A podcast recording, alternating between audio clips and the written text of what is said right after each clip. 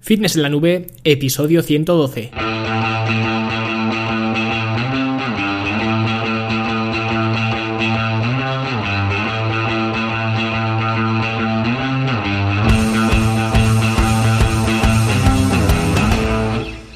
Bienvenidos a todos un viernes más aquí a vuestro podcast, a Fitness en la Nube, donde hablamos de fitness, de nutrición, de entrenamiento y donde cada viernes, cada semana os traigo las técnicas, los consejos, las estrategias, los trucos y como lo queráis llamar para que construyáis un mejor físico y tengáis un estilo de vida más activo y más saludable. Hoy vamos a hablar de las 5 eh, cosas que estás haciendo para sabotear tu entrenamiento, que es algo que os va a venir muy bien para poder pues optimizar vuestros propios entrenamientos si es que estáis cayendo en algunos de estos eh, factores que son muy comunes y que en todos los gimnasios donde he entrenado, absolutamente en todos, he visto a gente pues caer o realizar estas 5 eh, cosas una y otra vez sin saber que en realidad pues en lugar de estar ayudándoles les estaba perjudicando.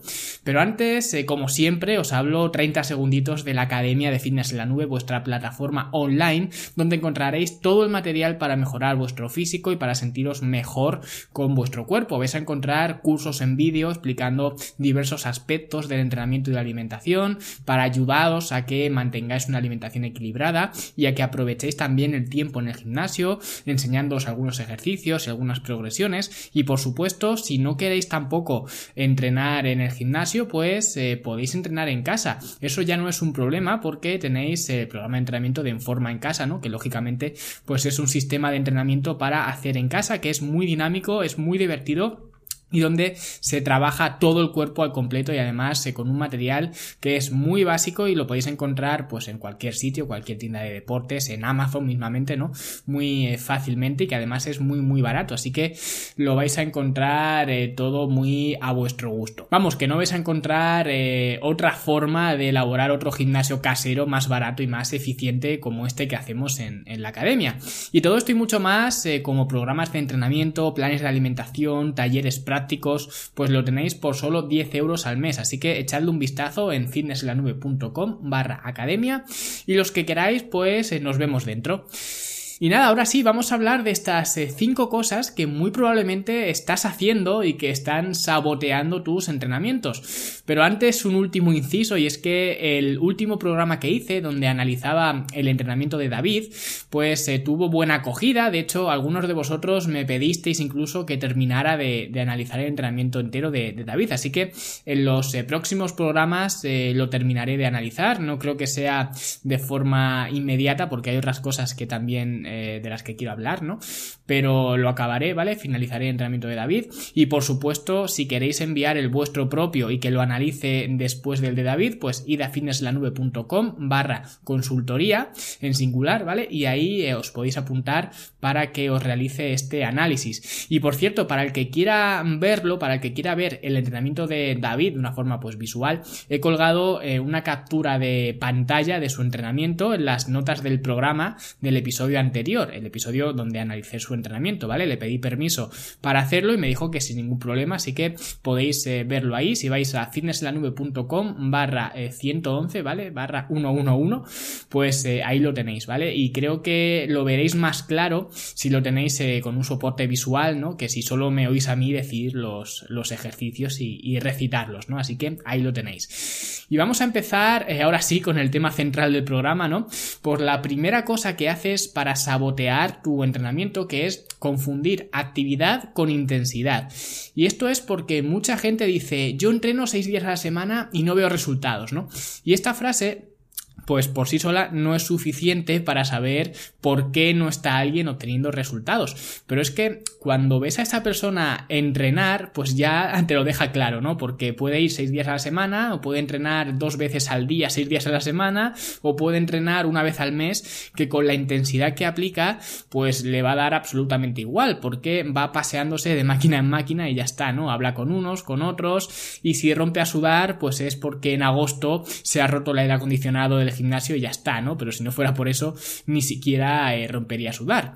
Entonces, aquí hay que diferenciar claramente lo que es actividad, porque está claro que esa persona es activa, porque va todos los días al gimnasio, eh, mueve su cuerpo, se ejercita de alguna forma, ¿no? Eh, entrena sus músculos de alguna manera, ¿no? Y esto, pues para muchos puede que sea suficiente el sentirse activo, hacer algo de ejercicio y para la ducha, ¿no? Pero si lo que quieres es progresar, si lo que quieres es que tus músculos crezcan, o quieres ganar más fuerza, o quieres más resistencia, o ser más ágil, ¿vale? O el objetivo que tengas, tienes que dar intensidad. No vale eh, simplemente con aparecer por allí, poner tu carnet de socio en el torno del gimnasio para que te deje entrar y ya está, ¿no? Porque vuelvo a repetir, si lo único que quieres es moverte un poco y sentirte bien, subconscientemente, ¿no? Por haber ido al gimnasio y decir, oh, hoy me siento bien porque he entrenado, ¿no? Que luego esto también es peligroso porque que eh, hay gente que hace estos eh, tratos poco convenientes consigo mismo, ¿no? Te dicen, eh, bueno, como he ido al gimnasio, pues me puedo permitir comerme una palmera de chocolate, ¿no? O cosas así, utilizan el gimnasio como excusa, como moneda de cambio para un eh, comportamiento que de forma normal no harían, ¿no? Por lo que eh, no solo puede pasar que no avances, sino que además retrocedas por hacer estos tratos absurdos de estos, ¿no? Que de estos tratos eh, podríamos hablar algún día en otra ocasión, porque los hay de muchos tipos, ¿no? Desde este que os he dicho de hoy ir al gimnasio, así que me puedo comer el donut de chocolate, hasta hasta el de hoy voy a cenar pizza, así que mañana pues salgo a hacer cardio en ayunas para quemarla, ¿no? Que como digo es bastante absurdo, pero bueno. Pero es que si encima eh, entrenas sin intensidad, ¿no? Aparte de hacer estos tratos, ¿no? Se hace aún más absurdo, así que empieza a ver el gimnasio como un eh, centro de alto rendimiento, como un lugar donde tienes que dar lo mejor que puedas, sin compararte con nadie, sin pensar que siempre vas a ir al máximo tampoco, porque habrá días que estarás más descansado y te encontrarás mejor, y otros días que estarás más cansado por cualquier cosa y tendrás que bajar el nivel. Esto es normal, pero siempre puedes ir al máximo que tu cuerpo te permita ese día. Y esto es dar intensidad, que no tiene nada que ver con aparecer todos los días en el gimnasio, que esto es lo que hace todo el mundo, ¿no? Aparece todo el día o todos los días en el gimnasio y ya está, pero esto no vale. De hecho, es algo de lo que hablo en, mi libro, en Entrenar para ganar. Tienes que dejar de ir al gimnasio y empezar a entrenar. Y esto es un cambio que es mental, es psicológico, que si quieres tener resultados, pues lo vas a tener que hacer sí o sí, ¿vale? Y la segunda cosa que hace mucha gente y que sin darse cuenta están saboteando su entrenamiento es hacer una comida preentreno ineficiente. Y la comida preentreno, para el que eh, no lo sepa, es la comida eh, que se come antes de entrenar, ¿vale? Y aquí no es que se coma algo indebido, porque encontraréis en muchas eh, webs, en muchos canales de YouTube y demás, ¿no? Te dicen la mejor comida preentreno. Y esto es algo con lo que yo no estoy de acuerdo, porque este ejemplo de comida preentreno que ponga pues esa web o ese canal de YouTube o lo que sea, ¿no? Pues puede ser mejor o peor dependiendo de para quién sea y me voy a explicar. Para que lo entendáis un poco mejor. Si tú te comes un bol de arroz y un filete de ternera 20 minutos antes de entrenar, lo más probable es que cuando estés entrenando, suponiendo que te entrenes de forma intensa, como hemos dicho antes, no, no que simplemente vayas paseándote de máquina en máquina, pero si estás entrenando, pues eh, lo más probable es que te sientas muy mal, que te encuentres hinchado, que te encuentres eh, perezoso, que no notes eh, buenas sensaciones a nivel de contracción muscular ni nada de eso, ¿no? Y esto es por culpa de la comida preentreno, pero no porque esa comida sea mala, sino porque la has comido en el momento menos adecuado para ti, porque en 20 minutos estás ya en eh, pleno proceso de digestión y es cuando estás entrenando, ¿no? Toda la sangre se va a ir al estómago y es muy difícil congestionar los músculos así, ¿no? Si toda la sangre está en el estómago. Aparte que para digerir los alimentos, el sistema nervioso que domina cuando estamos en ese momento de digestión es el sistema nervioso parasimpático, que es el que eh, usamos cuando estamos eh, relajados y tranquilos, ¿no? Por eso, en los fines de semana, después de hacer una buena comida con la familia o tú solo o lo que sea, ¿no? Pues te sientas en el sofá, te pones una peli de Antena 3 y te quedas frito en 5 minutos, ¿vale? Pero si en lugar de sentarte en el sofá y dormirte te vas a entrenar, pues lo vas a pasar muy mal y no vas a estar a gusto porque vas a eh, entrenar o para entrenar vas a tener que activar el sistema nervioso simpático, que es el opuesto, ¿no? Vas a tener que llevar más sangre a los músculos, teniendo la sangre en el, en el estómago, ¿no? Eh, durante el proceso digestivo y por tanto, pues vas a tener que parar esos procesos de digestión, pero la comida la vas a seguir teniendo ahí porque no se va a evaporar, ¿no? Luego cuando termines de entrenar, y empiece otra vez a activarse el sistema nervioso parasimpático, pues terminará de digerirse. Por eso, la comida preentreno es importante en el sentido en el que te debe permitir entrenar de la mejor forma posible. Y ese ejemplo de arroz con ternera podría ser una buena comida preentreno si lo hubieras hecho una hora, una hora y media antes de, entrenar, ¿no? Dependiendo también de las eh, cantidades. Entonces, lo que tienes que ver es eso, cuándo puedes hacer tu comida antes de entrenar. Y si, por ejemplo, eh, la comida la tienes que hacer obligatoriamente 20 minutos antes de entrenar, porque por temas de horario, pues no te queda otra, pues puedes optar por una comida más ligera que se digiera más rápido, como por ejemplo, pues un batido de proteína y una pieza de fruta, ¿no? Por ejemplo, que va a ser más ligero en el estómago y te vas, te vas a sentir mejor cuando estés entrenando, ¿no? Pero eso tienes que ser tú quien lo vea, por eso eh, no hay buenas y malas comidas preentreno. Hombre, si la comida preentreno pues es una bolsa de doritos, pues sí, es bastante mejorable, ¿no? Pero dentro de una alimentación equilibrada, lo que tienes que ver es si tu comida preentreno te está permitiendo entrenar con intensidad, que es el apartado pues que hemos visto antes, ¿no? Y si es así, perfecto. Y si no, pues planteate el cambiarla. En el curso, además de estrategias de alimentación avanzadas de la academia, uno de los puntos es este de la nutrición pre y posentreno. Y lo que doy son unas pautas, no doy la comida preentreno definitiva, ¿no? Como hacen por ahí pues muchas webs y muchos eh, lugares de contenido en internet, ¿no? Porque esta comida no existe y depende mucho de tus horarios y también de la persona.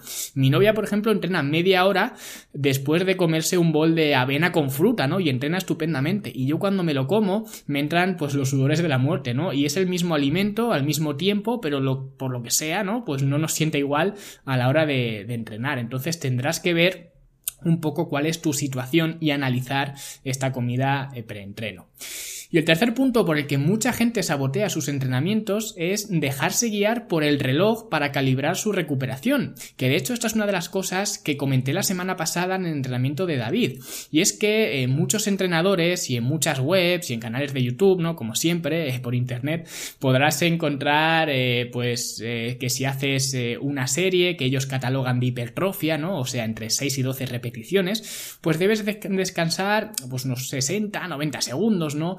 Normalmente si haces más repeticiones son 60 segundos eh, y si haces eh, pues menos repeticiones son 90, ¿no? Y luego ya pues si haces 5 eh, repeticiones o menos descansarías entre 3 y 5 minutos. Y esto es la teoría y la teoría está muy bien, ¿no? Pero a efectos prácticos pues realmente no sirve de nada porque digamos que vamos a hacer un remo con mancuerna a 20 repeticiones, ¿no? Y según esta teoría deberíamos descansar 60 segundos antes de volver a hacer otra serie. Y yo visto hacer remo con mancuerna a gente que, eh, según ha terminado la serie, se han puesto a hablar con la persona que tenían al lado como si nada, ¿vale? Y yo cuando termino de hacer el mismo ejercicio a las mismas repeticiones, me quedo sin aire y estoy respirando pues como si no hubiera mañana, ¿vale? Y me sería imposible mantener una conversación con nadie, aunque quisiera, ¿vale? Que por eso eh, muchas veces los eh, futbolistas se parecen medio tontos cuando hablan con la, con la prensa después de haber terminado un partido de fútbol. Pero es que a ese nivel de pulsaciones y de deuda de oxígeno, eh, pues por eso las conversaciones y las respuestas que dan eh, son tan absurdas, ¿no? Y se ganan esa fama, ¿no? De ser tontos. Que no digo que no lo sean o digo que todos lo sean, pero juzgar la inteligencia de un atleta por las respuestas que da en esa situación concreta, con esas pulsaciones por las nubes, la deuda de oxígeno, la tensión del partido, ¿no? todo muy reciente, pues eh, juzgar a una persona eh, por esas respuestas nos puede llevar a confundirnos, ¿no? Que es lo que ocurre en el gimnasio. En estos eh, dos casos que os he comentado de esa persona que termina de hacer el remo y se pone a hablar como si nada con otra persona y yo o cualquier otra persona que entrene con intensidad y se quede pues tres minutos jadeando porque intenta meter todo el aire posible en el cuerpo, pues teóricamente ambos, ambas personas necesitaríamos 60 segundos para recuperarnos, ¿no? Según la teoría. Pero la primera persona podría estar lista en 10 segundos porque no ha aplicado intensidad ninguna, que es lo que además hemos visto eh, en este capítulo, en este episodio, en el primer punto. Y yo a lo mejor hasta que no pasan dos minutos no me puedo ni levantar, ¿no? Y es el mismo ejercicio las mismas repeticiones, pero la intensidad es distinta. Pero es que si igualas la intensidad, tampoco salen las cuentas, porque eh, si tú haces una serie de sentadillas, de sentadilla trasera con barra, por ejemplo, de forma intensa a 5 repeticiones, la teoría dice que necesitas entre 3 y 5 minutos de eh, descanso, ¿no? Pero si haces eh, sentadillas a la misma intensidad, al mismo nivel de esfuerzo, pero haces 20 eh, repeticiones en lugar de 5, obviamente con menos peso, ¿no? Pues según la teoría necesitarías entre 60 y 90 segundos de, de descanso, ¿no? Porque estamos hablando de series más de hipertrofia. Y si alguien eh, ha hecho alguna vez esto, ha hecho una serie fuerte de sentadillas a 20 repeticiones, habrá comprobado que necesita el mismo o mucho más descanso que si haces 5 repeticiones. Porque cuando haces sentadillas o el ejercicio que sea a 5 repeticiones de forma intensa, pues vas a eh, tener mucho desgaste eh, del sistema muscular, pero las mayores exigencias van a venir del sistema nervioso. Pero cuando haces la serie a 20 repeticiones, vas a tener demanda del sistema nervioso, mucha más demanda del sistema muscular, mucha más demanda del sistema cardiovascular y de, todos los sistemas, ¿no? Hasta del sistema solar, ¿no? Y cuando termines, te vas a tirar al suelo a meter aire por todos sitios. Y si en ese momento te llega el entrenador de turno y te dice que ya han pasado los 90 segundos, ¿vale? Vamos a ser benévolos y vamos a dar 90 segundos de descanso. Te llega el entrenador de turno y te dice que ya han llegado los 90 segundos para que hagas otra serie, pues te dan ganas de matarlo, ¿vale? Te dan ganas de ahogarlo. Y de decirle, pues mira, ponte tú y a los 90 segundos me dices qué tal, ¿no? Y por eso el reloj no es una forma realista de evaluar el tiempo de descanso, porque tu capacidad de recuperación va a depender de muchos factores que no tiene en cuenta el reloj, como de la intensidad, del ejercicio, como hemos visto, ¿no? De tu capacidad de trabajo, de la fatiga que tengas a nivel nervioso, ¿no? Y todo esto el reloj no lo cuenta. Así que por eso mi recomendación siempre es descansar el tiempo que necesites para hacer la siguiente serie con intensidad. Pero claro, eh, no queda tan pro como dar eh, los tiempos de descanso, ¿no? Y decir, pues aquí tienes que descansar 30 eh, segundos, aquí tienes que descansar 60, ¿no? Y cosas de estas. Que muchos entrenadores directamente lo incluyen en sus rutinas por el simple hecho de parecer más inteligentes, ¿no? Dando un programa de entrenamiento más detallado y más complejo, porque parece que cuantos más detalles haya, pues más bueno es el programa, ¿no? Cuando no es así. Y los tiempos de descanso es un buen ejemplo de detalle que en la mayoría de ocasiones, no ser que estés haciendo algún entrenamiento de densidad específico o algo así, ¿no? Pero que no suele ser lo normal, pues no tiene mucho sentido guiarse por el, por el reloj. Y el punto cuarto por el que saboteas tu entrenamiento es calentando mal. Y es que eh, sin un buen calentamiento no vas a poder tener luego un buen rendimiento. Y aquí ocurre lo mismo que con la comida preentreno. No es que haya una forma universal de calentar, al igual que no había una única comida preentreno definitiva o universal, ¿no? Es que vas a tener que calentar acorde a lo que pretendas hacer después. Pero con el calentamiento, pues hay gente que o bien pasa de él por completo y se pone directamente a levantar pesas o hace unas eh, rotaciones de dentro a fuera, ¿no? Con mancuernas eh, ligeras, que por cierto, este es quizás el peor ejercicio que podéis hacer para calentar, más que nada porque no sirve para nada, ¿no? Pero no sé por qué en todos los gimnasios donde voy siempre hay alguien que lo hace, ¿no? Parece que es el ejercicio universal para calentar. Y si no, pues lo podéis eh, comprobar vosotros, veréis que siempre hay alguien, normalmente son hombres, ¿no? Que cuando llegan al gimnasio se acercan al rack de las mancuernas, ¿no? Donde están las mancuernas, cogen unas mancuernas eh, chiquititas, las de 2 kilos, las de dos y medio, eh, ponen los brazos a 90 grados y se ponen a hacer rotaciones de dentro a fuera, ¿no? Así que comentadme aquí debajo en los comentarios si habéis visto alguna vez a alguien así, porque estoy seguro que lo habéis visto porque siempre eh, hay varios en todos los gimnasios que calientan de esta manera. Y hay un taller en la academia donde explico por qué este ejercicio es el peor que puedes utilizar para calentar, porque como digo, no vale de nada. Entonces, eh, si sois alumnos de la academia, podéis verlo ahí en talleres, es creo que de los primeros o incluso el primero que subí, y lo tenéis ahí explicado y doy las alternativas para hacer eh, la intención que tiene esta gente cuando hace este ejercicio, pero realmente que sea efectivo, ¿no? Y como decía, eh, tanto pasar del calentamiento como calentar mal, en este caso, ¿no? Que os he comentado de esta gente que calienta de esta forma haciendo rotaciones mancuernas ligeras o incluso prestarle demasiada importancia al calentamiento es lo que suele ocurrir, ¿no? Hay gente que llega al gimnasio, se sube a la máquina de cardio, se tira allí 20 minutos y luego pues se ponen a estirar y luego entre medias hacen algún ejercicio de abdomen, ¿no? Ahí por, no sé por qué lo meten ahí, ¿no?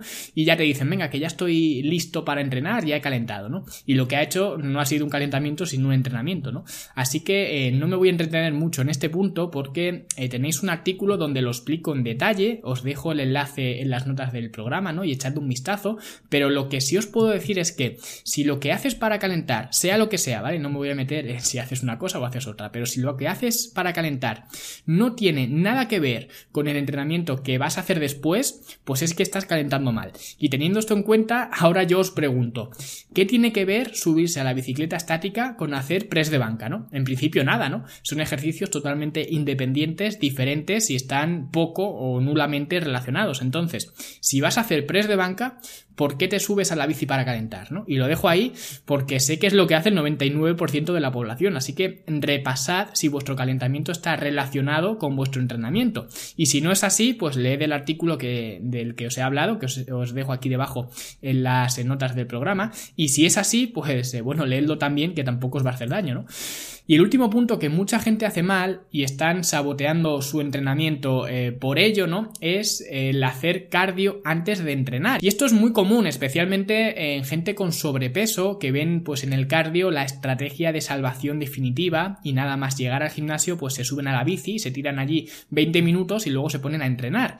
Y esto eh, ya hemos visto que desde el punto de vista del calentamiento, calentar así para luego entrenar con pesas pues tiene poco sentido porque son dos actividades muy distintas, ¿no? Pero es que desde el punto de vista del entrenamiento tampoco tiene sentido, porque en el entrenamiento sería donde más energía deberías dejar, pero si el primer tramo del entrenamiento te lo pasas en una bicicleta estática, luego cuando levantes pesas, pues no vas a rendir igual. Y esto de hecho os voy a dejar un estudio del Journal of Strength and Conditioning Research, donde eh, se compararon diferentes protocolos de cardio antes de entrenar con pesas y todos los protocolos condujeron a las mismas conclusiones, y es que haciendo cardio antes de entrenar reducía las repeticiones totales que podías hacer en el entrenamiento con pesas, reducía la producción de fuerza también significativamente, la fatiga percibida fue mayor y las pulsaciones también fueron mayores, ¿vale? O más altas. Entonces, eh, si tu objetivo principal es mejorar tu musculatura y tu composición corporal, empieza siempre con el entrenamiento con pesas. Luego, si quieres añadir algo de cardio después, eso ya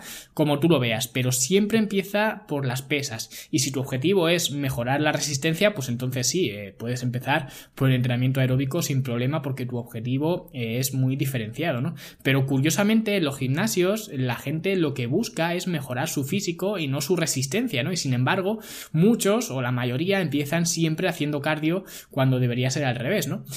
Y estas son las eh, cinco cosas que te están haciendo sabotear tu entrenamiento. Y como ves, son cinco cosas sobre las que tú tienes el poder de cambiar o de actuar ante ellas, ¿no? Por eso están saboteándote el entrenamiento, porque pudiéndolas hacer bien, las estás haciendo de forma incorrecta o como poco, poco eficiente, ¿no? Y si te ha gustado el episodio y quieres dejar tu granito de arena, te agradecería muchísimo que me dieras tu valoración de cinco estrellas en iTunes y tu me gusta en iBox y que mostraras eh, pues tu satisfacción, ¿vale? En la plataforma eh, que lo escuches si es en iBox, pues en iBox. Si es en iTunes, eh, pues en iTunes. Si es en la aplicación de podcast del móvil, pues sea la que sea, seguro que hay un apartado de valorar o de dejar estrellitas o lo que sea, ¿no? E incluso en Spotify, que no os lo he dicho, pero ya podéis escuchar estos eh, episodios, estos podcasts también en Spotify. Así que si tenéis esa aplicación instalada, que normalmente todo el mundo la suele tener, pues podéis escuchar estos episodios desde ahí directamente. Nada más, muchas gracias a todos por estar ahí. Os deseo que paséis un gran puente y nosotros como siempre nos escuchamos en los siguientes episodios. Hasta luego.